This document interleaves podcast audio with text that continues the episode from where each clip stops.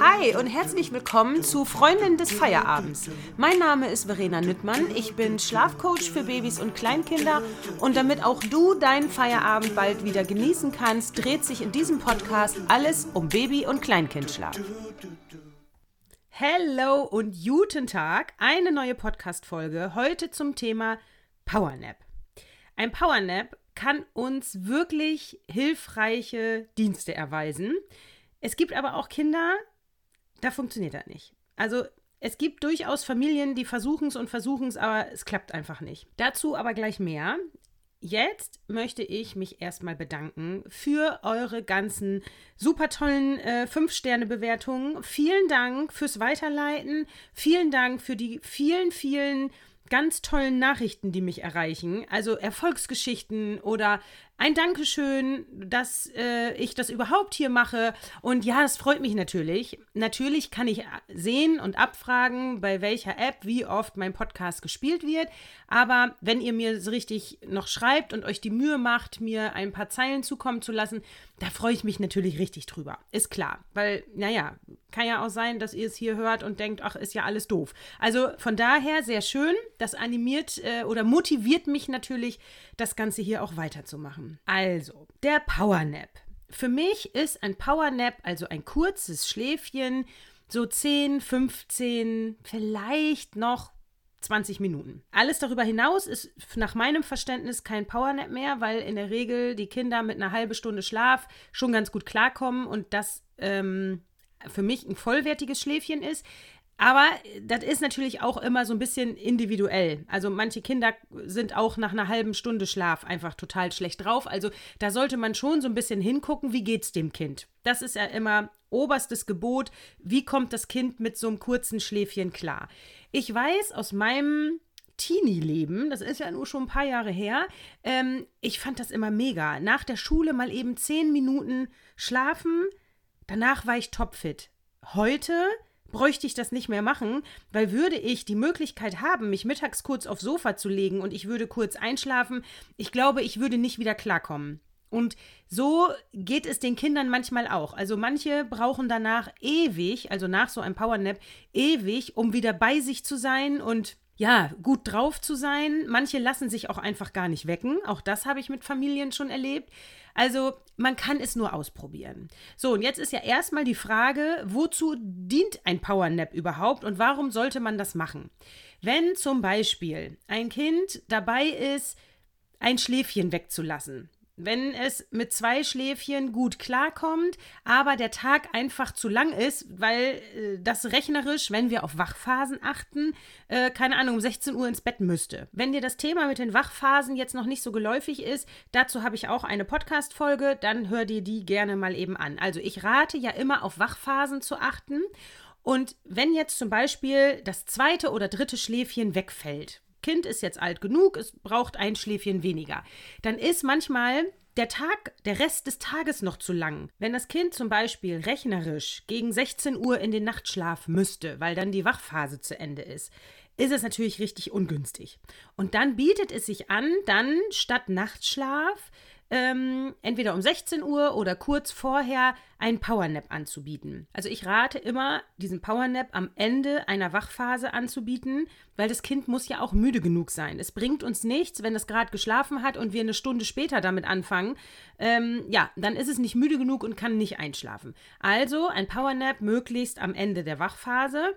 Ja, und dann 10, 15 Minuten. Also das Schönste ist ja, wenn man mal mit dem Fahrradanhänger los kann oder mit dem Kinderwagen oder eben mit dem Auto irgendwo hinfährt und denkt, okay, ich lege jetzt ähm, die Fahrt zum Einkaufen in diese Schlafenszeit an, ans Ende der Wachphase, damit das Kind automatisch wach wird, wenn wir zum Beispiel anhalten. Manche Kinder schlafen nur nicht im Auto, dann können wir es nur im Bett machen oder mit der gewohnten Einschlafhilfe.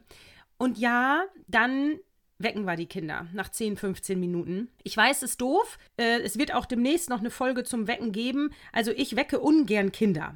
Und es sollte nie die Regel sein, dass wir Kinder jeden Tag wecken.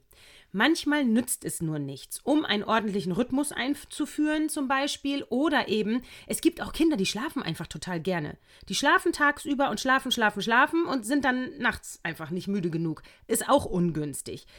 So, und bei so einem Powernap wir wollen ja was Gutes. Wir wollen ja einfach nur einen ordentlichen Rhythmus. Und wir wollen dem Kind ja etwas Gutes, indem es eben nicht um 16 Uhr Nachtschlaf kann. Und äh, ja, Alternative wäre ja, wir halten das Kind wach.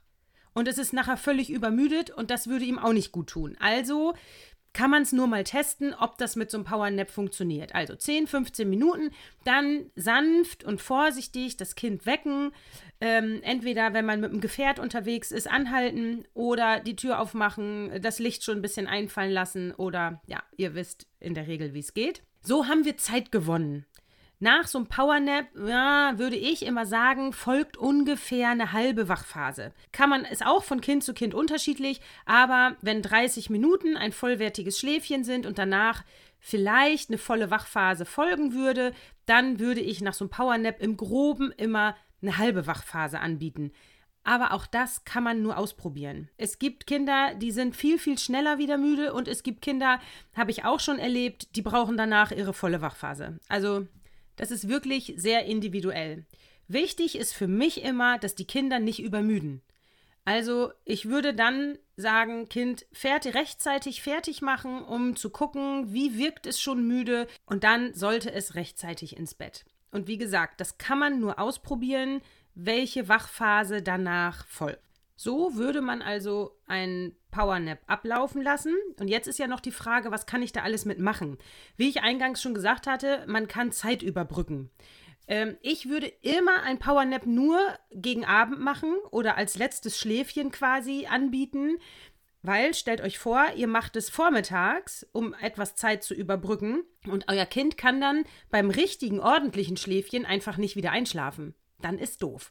Also, ich würde immer zusehen, dass das Kind rechtmäßig seinen Schlaf kriegt, was es braucht und dann als Notlösung am Nachmittag diesen Powernap anbieten oder eben gegen Abend. Und wenn dieser Powernap dann nicht klappt, dann ist es nicht zu ändern.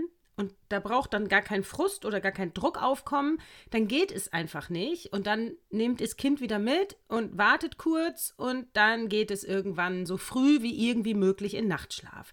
Das ist dann leider so. Gerade wenn Schläfchen wegfallen, dann ist die Übergangsphase oft echt anstrengend. Und nicht nur für die Eltern. Also für die Kinder ist es ja auch anstrengend, wenn der Nachmittag auf einmal viel zu lang ist und wenn sie unzufrieden sind. Und also, ne, wir sollten auch immer dabei ähm, an die Kinder denken, die dann übermüden und nicht nur daran, wie anstrengend das für die Eltern ist, wenn die Kinder so unzufrieden sind. Ne? Ihr könnt auch versuchen, einen ungünstigen Rhythmus damit zu verschieben. Wenn euer Kind jeden Morgen um 5 Uhr wach ist oder eher, dann kann man gucken, ob man mal ein paar Tage abends ein Powernap anbietet, damit das Kind peu à peu ein bisschen später ins Bett geht. Aber Vorsicht, 5 Uhr morgens wach kann auch einfach sein, dass es andere Gründe hat. Dazu ähm, gibt es ja auch schon eine Folge, Team 5 Uhr. Wenn ihr so eine Situation habt, dann hör da auf jeden Fall auch noch mal rein. So, und wenn du jetzt sagst, ja, Verena, ich habe jetzt schon alle Folgen von dir gehört und ich setze das auch alles um, aber irgendwie klappt das alles nicht. Und wie soll das denn gehen? Und irgendwie passt das alles nicht zusammen. Ja, deswegen gibt es ja immer noch mein Schlafcoaching, weil, und das erlebe ich ja ganz oft, die Familien, die zu mir kommen, die haben in der Regel schon mindestens eine Schlafberatung hinter sich, haben alles gelesen, was das Internet zu bieten hat, haben jedes Buch gelesen, jeden Ratgeber gelesen. Die wissen in der Theorie alles. Und das ist einfach ein wahnsinniger Unterschied, ob ich in der Theorie alles weiß oder ob ich es in der Praxis auch umgesetzt kriege. Und da ist wirklich manchmal der Clou der Blick von außen. Was übersieht man? Welche, und es können manchmal wirklich ganz, ganz kleine Kleinigkeiten sein.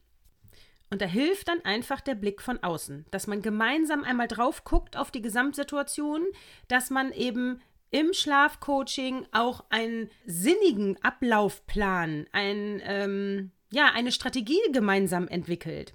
Und dass man bei bestimmten Situationen auch die Gewissheit kriegt, es ist schon richtig, was du machst. Das braucht ein paar Tage. Die Familien, die zu mir kommen, die haben ja auch schon Wochen oder in der Regel Monate anstrengende, wirklich furchtbar anstrengende Situationen hinter sich. Und die sind müde und äh, die ja, wissen gar nicht, wo fange ich denn jetzt überhaupt an und wo, womit starte ich denn überhaupt? Und da hilft dann einfach kein Podcast und keine Instagram-Fragerunde, sondern da hilft wirklich die Begleitung. Und deswegen arbeite ich ja auch mit meinen Familien oder ich begleite meine Familien ja über Monate vier Wochen, sechs Wochen, acht Wochen ähm, im Smart Coaching, dieses videounterstützte Coaching, wo ihr alle ähm, Informationen über fertige Videos bekommt, das geht teilweise noch länger. Und die Familien kommen immer wieder in die Lives und in die Facebook-Gruppe. Und ja, und das hat ja Sinn und Zweck. Und deswegen gibt es bei mir auch keine Einzelberatungen, weil eine Einzelberatung meiner Erfahrung nach in der Regel nichts bringt. Dann habt ihr Geld ausgegeben, ihr habt eine Stunde oder zwei euch mit jemandem unterhalten, ihr habt die ganzen Grundlagen gekriegt, die ihr euch theoretisch im Internet auch zusammensuchen könntet. Ja, und dann geht's an die Umsetzung. Und da fehlt es dann einfach. Und da ist es schön, jemanden an seiner Seite zu haben. Wenn du jetzt also denkst, Mensch, Verena, da möchte ich mal drüber sprechen, dann kannst du jederzeit über meine Website ein kostenloses Infogespräch buchen und dann stecken wir einfach mal die Köpfe zusammen. Und dann reden wir drüber und ich erkläre dir, wie der Ablauf wäre, was wir tun.